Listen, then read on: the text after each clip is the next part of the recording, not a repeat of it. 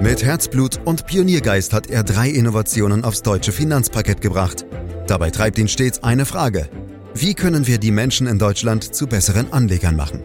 Karl Matthäus Schmidt, Vorstandsvorsitzender der Querin Privatbank und Gründer der digitalen Geldanlage Querion. Freuen Sie sich auf Klug anlegen, den Podcast zur Geldanlage. Über das Wesen von Anleihen, vor allem von Staatsanleihen, haben wir in einem anderen Podcast schon ausführlich gesprochen. Heute soll es um all die anderen Anleihen gehen, die die Börse für den Anleger bereithält. Und da ist die Auswahl wirklich riesig. Unternehmensanleihen, Wandelanleihen, Nachranganleihen, Mittelstandsanleihen, Währungsanleihen oder auch High-Yield-Anleihen, um nur einige zu nennen, denn es gibt in der Tat sogar noch mehr. Wer soll sich da noch zurechtfinden? Außer vielleicht Karl Matthäus Schmidt, Vorstandsvorsitzender der Quirin Privatbank AG und Gründer der digitalen Geldanlage Quirion. Karl, findest du dich noch zurecht? Hallo. Na klar, Andreas, hallo.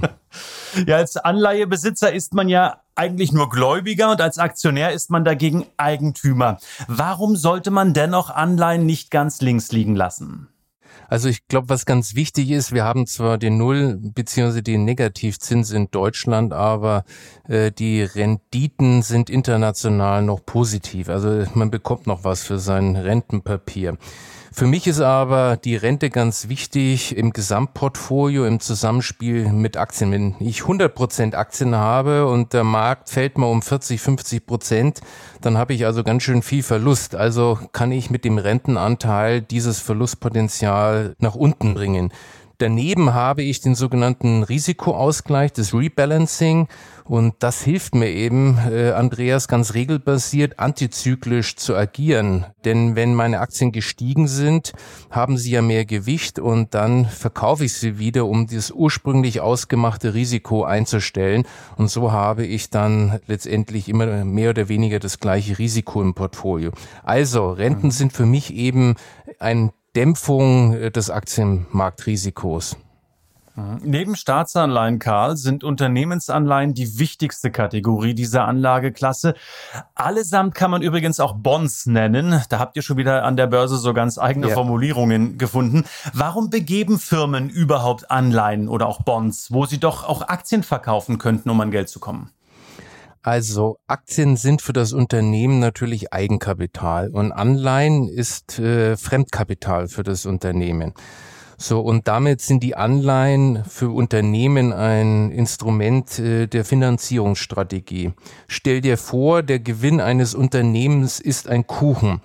So, und diesen Kuchen verteilst du eben auf die Aktionäre auf.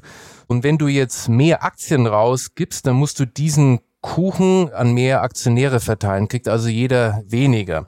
Wenn du natürlich Fremdkapital investierst und aufnimmst und die Investition geht gut aus, dann wird der Kuchen größer für die Anzahl der Aktionäre. Und das ist natürlich schon spannend, äh, wenn ich, wenn du so willst, mein Eigenkapital über Fremdkapital hebel und am Ende mehr Einnahmen haben, mehr Rendite habe.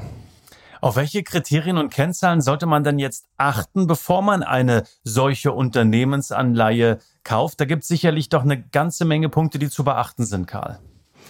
Also wichtig ist, dass du bei einem Rentenpapier äh, dein Geld verleihst. Das heißt, du bekommst es am Ende der Laufzeit zu einem festgelegten Zeitpunkt wieder zurück. Und das ist ein ganz großer Unterschied natürlich zur Aktie. Welche Kennzahlen hast du da? Da gibt's natürlich die Laufzeit, also wann erfolgt die Rückzahlung. Dann hast du die Bonität des Emittenten, also wie sicher ist die Rückzahlung. Dann gibt es äh, den Coupon, das ist der Zinssatz, der auf der Anleihe draufsteht.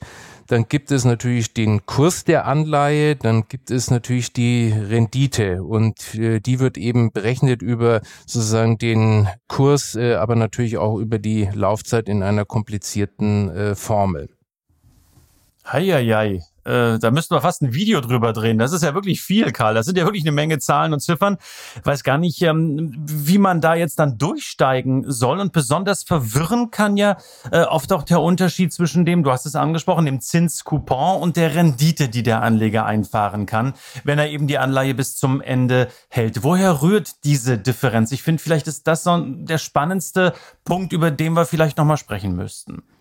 Also Rendite ist das Entscheidende äh, von beiden.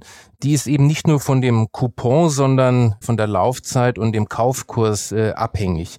Also die Rendite stellt dar, wie sich die Anlage tatsächlich verzinst. Und das nennt man eben auch die interne Verzinsung.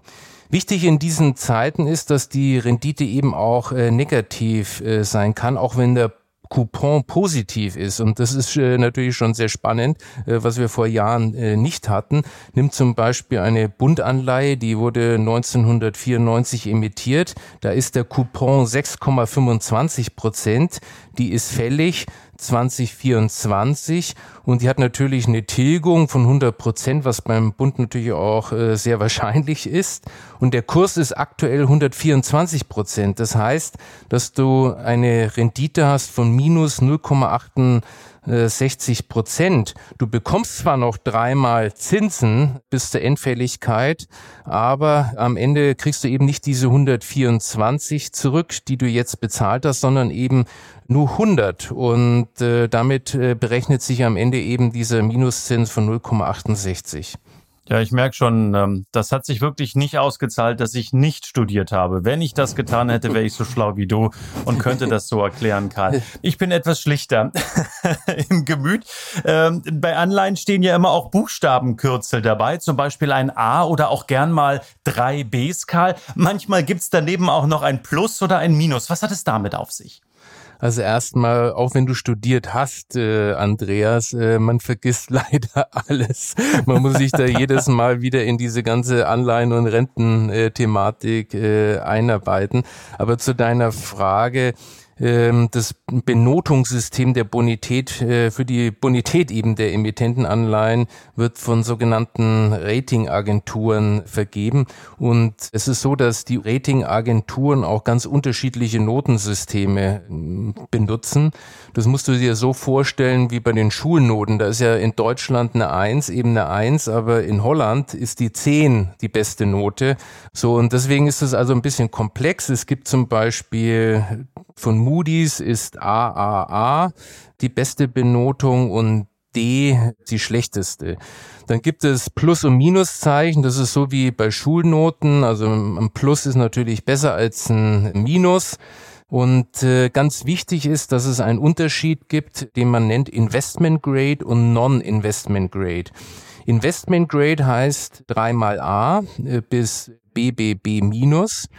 Das ist an sich also eine gute Qualität und viele Investoren dürfen nur in diese Anleihen, die ein Investment Grade haben, investieren. Und dann gibt es Non-Investment Grade, das ist BB Plus bis D und da hast du eben eine deutlich erhöhte Ausfallwahrscheinlichkeit und diese Rentenpapiere nennt man Hochzinsanleihen. Mhm. Also, um das vielleicht nochmal zusammenzufassen, ich denke, es ist am besten, wenn man sich einfach nach den A's orientiert und nach den Pluszeichen orientiert. Das ist natürlich jetzt hier keine Kaufempfehlung oder was auch immer, aber solange A und Plus und alles ein bisschen grün ist, ähm, ist man äh, bei den Anleihen sicherlich auf der etwas sichereren Seite unterwegs, denn wir wissen ja, sicher ist ja so gut wie gar nichts auf dieser Welt. Aber wenn wir schon bei den Zinsen sind und bei den Benotungen und Bewertungen, Karl, vielleicht nochmal äh, zurück zu den Zahlen. Wie hoch sind denn die Zinsen, die Unternehmensanleihen im Jahr 2020 durchschnittlich abwerfen? Kann man das überhaupt so ganz pauschal sagen? Also man kann natürlich einen Durchschnitt äh, bilden, aber ehrlich gesagt ist so ein einzelner Durchschnittswert äh, wenig aussagekräftig. Ich würde dann schon lieber unterteilen einmal in Investment Grade. Da hast du, wenn du jetzt mal nach Amerika und Europa schaust, irgendwo so zwischen 0,7 bis 0,9 Prozent Verzinsung und in diesem Non-Investment Grade, also wo du eben erhöhte Auswahlwahrscheinlichkeiten hast, hast du momentan so zwischen 4,8 bis 5,2 Prozent Verzinsung. Und das ist natürlich schon ein sehr großer Unterschied. Mhm. Zurück nochmal zu meinem schlechten Gemüt und dem nicht studiert haben. Äh, nicht lachen. Ähm, ich oute mich jetzt mal. Als ich das erste Mal eine Anleihe gekauft habe, war ich beim Blick auf die Abrechnung ziemlich erschrocken. Ich habe, ich weiß es nicht mehr ganz genau, so um die 10.000 Euro bezahlen müssen für die Anleihe, aber es wurden 10.300 Euro, glaube ich, Pi mal Daumen, abgebucht und es waren nicht die Gebühren. Äh, ich musste damals feststellen, dass ich quasi Zinsen gezahlt habe und keine Zinsen bekommen habe. Warum ist das so? Also Andreas, erstmal muss ich dich natürlich fragen, bei welcher Bank bist denn du? war, war, war. Nein, aber äh, ganz äh, im Ernst, das ist eigentlich ganz einfach. Da sind einfach Zinsen aufgelaufen seit dem letzten Ausschüttungstermin und die stehen eben dem Vorbesitzer zu. Und deswegen werden die einfach äh, beim Kaufpreis aufgeschlagen. Aber ich kann dich beruhigen, beim nächsten Ausschüttungstermin hast du dann bestimmt die ganzen Zinsen bekommen. Also du kannst also ganz ruhig äh, bleiben, Andreas, oder?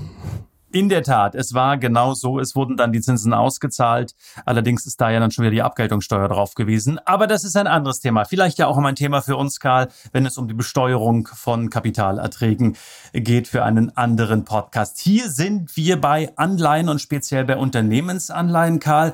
Was passiert, wenn es einem Unternehmen schlecht geht, wie zum Beispiel jetzt in der Corona-Krise? Ähm, sehen wir ja auch. Also die Lufthansa ist ja ein Paradebeispiel, äh, dass es sehr schnell gehen kann, dass ein DAX-Unternehmen in die Grütze gehen kann. Kann es dann also passieren, dass auch mal gar keine Zinsen für Unternehmensanleihen ausgezahlt werden? Ja, das gibt es natürlich, Andreas. Und dann muss man ganz klar sagen, dann ist das Unternehmen aber schon pleite oder der Insolvenztatbestand äh, erfüllt. Fremdkapital hat ja immer Vorrang vor dem Eigenkapital. Also bevor du keine Zinsen mehr bekommst, haben sozusagen die Aktionäre als Eigenkapitalgeber natürlich schon viel Geld verloren. Äh, sind dann diese Zinsen für immer verloren oder wird die Zahlung schlichtweg nachgeholt, wenn es dem Unternehmen dann hoffentlich irgendwann mal wieder besser geht? Ja, das ist äh, tatsächlich kompliziert und hängt letztendlich von der konkreten Insolvenzordnung ab. Aber grundsätzlich kann das schon sein, dass wenn das Unternehmen die Krise übersteht, die Zinsen dann auch nachgeholt werden, denn deine Forderung, die besteht ja weiter. Häufig gilt aber auch äh, Vereinbarung über einen vorübergehenden Zinsverzicht äh, mit den Fremdkapitalgebern, um die Insolvenz äh, zu vermeiden, oder es wird sogar auf Teile des geliehenen Betrages äh, verzichtet, was heißt, äh, statt den 100 bekommst du eben nur noch 50 äh, am Ende zurückbezahlt.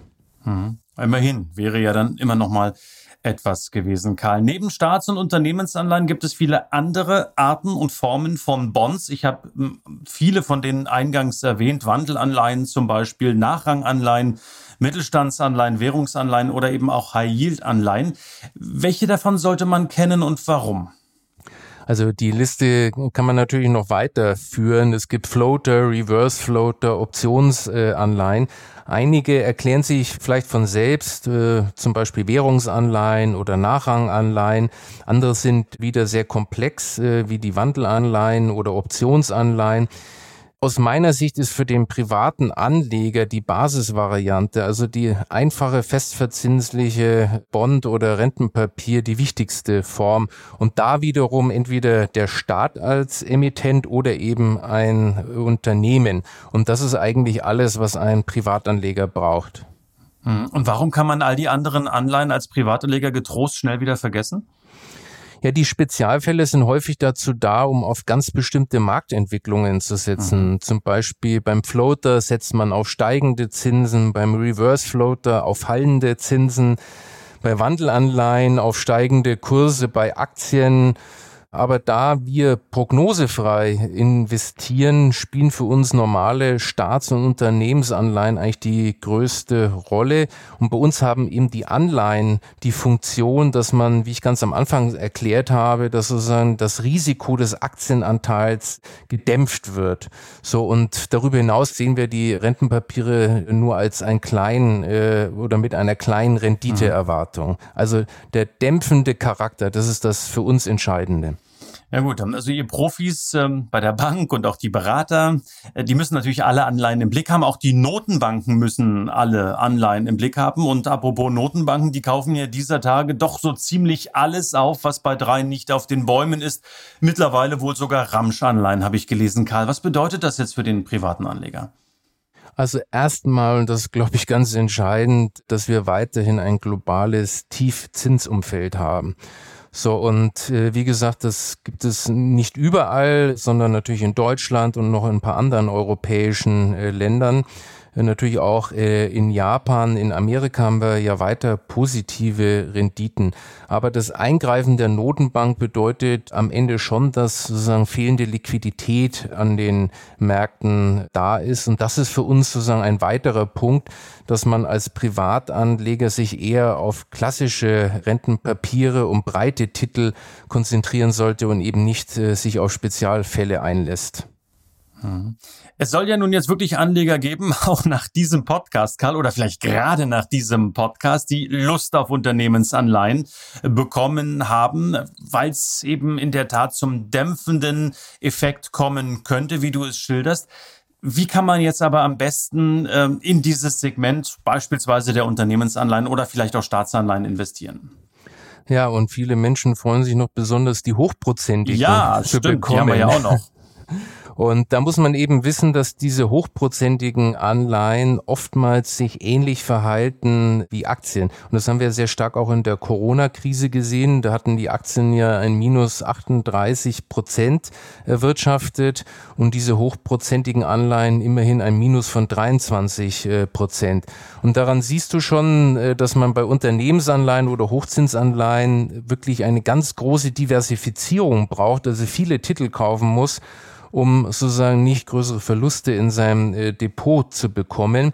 Und das ist schon die Krux, weil dann brauchst du mindestens 20 bis 25 Einzeltitel auf bestimmte Unternehmen, um eine hohe Diversifizierung zu haben. Und das ist in der Regel nur bei großen Vermögen möglich. Und deswegen sage ich dann ganz einfach, wer das tun will, der sollte am Ende auf ETFs äh, gehen. Da kann ich sowohl Unternehmensanleihen, aber auch Hochzinsanleihen breit gestreut bekommen. Mhm. Karl, das waren jetzt wirklich viele, viele wichtige Infos zu Anleihen. Haben wir viel gelernt, wieder mal in diesem Podcast. Müssen wir dich jetzt Mr. Bond nennen? Immerhin, es wird ja ein Nachfolger für Daniel Craig gesucht. Das wäre natürlich wunderbar. Aber äh, ganz ehrlich gesagt, ich glaube, ich bevorzuge weiter Aktien. okay, du bleibst deinem Metier treu. Karl Matthäus Schmidt war das, Vorstandsvorsitzender der Quirin Privatbank AG und Gründer der digitalen Geldanlage Quirion. Bleiben Sie uns gewogen, meine Damen, meine Herren. Dieser Podcast erscheint jeden Freitag. Am besten abonnieren Sie ihn direkt, wenn Sie Themenwünsche haben, vielleicht auch spezielle Wünsche, wo wir dann auch ein wenig recherchieren wollen und auch müssen, um Ihre Fragen zu beantworten. Tun Sie das. Schreiben Sie uns auf, was Sie interessiert. Podcast at quirinprivatbank.de lautet die E-Mail-Adresse. Und wenn Sie Lust haben, in der Tat tiefer in die Materie einzudringen, dann schauen Sie doch mal bei der Quirin Privatbank vorbei. Genauso lautet im Übrigen auch die Internetadresse www.quirinprivatbank.de. Und dann sage ich herzlichen Dank wie immer fürs Lauschen. Das war Klug anlegen. Der Podcast zur Geldanlage der Quirin Privatbank mit dem Vorstandsvorsitzenden Karl Matthäus Schmidt. Wir freuen uns über Ihre Rückmeldungen und Themenwünsche, die Sie uns gerne an podcast.querinprivatbank.de senden können. Die Querin Privatbank steht für echte Unabhängigkeit, da sie auf Provisionen und hauseigene Produkte verzichtet. Das innovative Anlagekonzept Markt, Meinung, Wissen beruht auf bewährten Erkenntnissen der Finanzmarktforschung und investiert frei von Prognosen in den weltweiten Kapitalmarkt. Die Bank unterstützt interessierte Anleger bei der Altersvorsorge und dem langfristigen Vermögensaufbau. Mehr Informationen erhalten Sie unter querinprivatbank.de.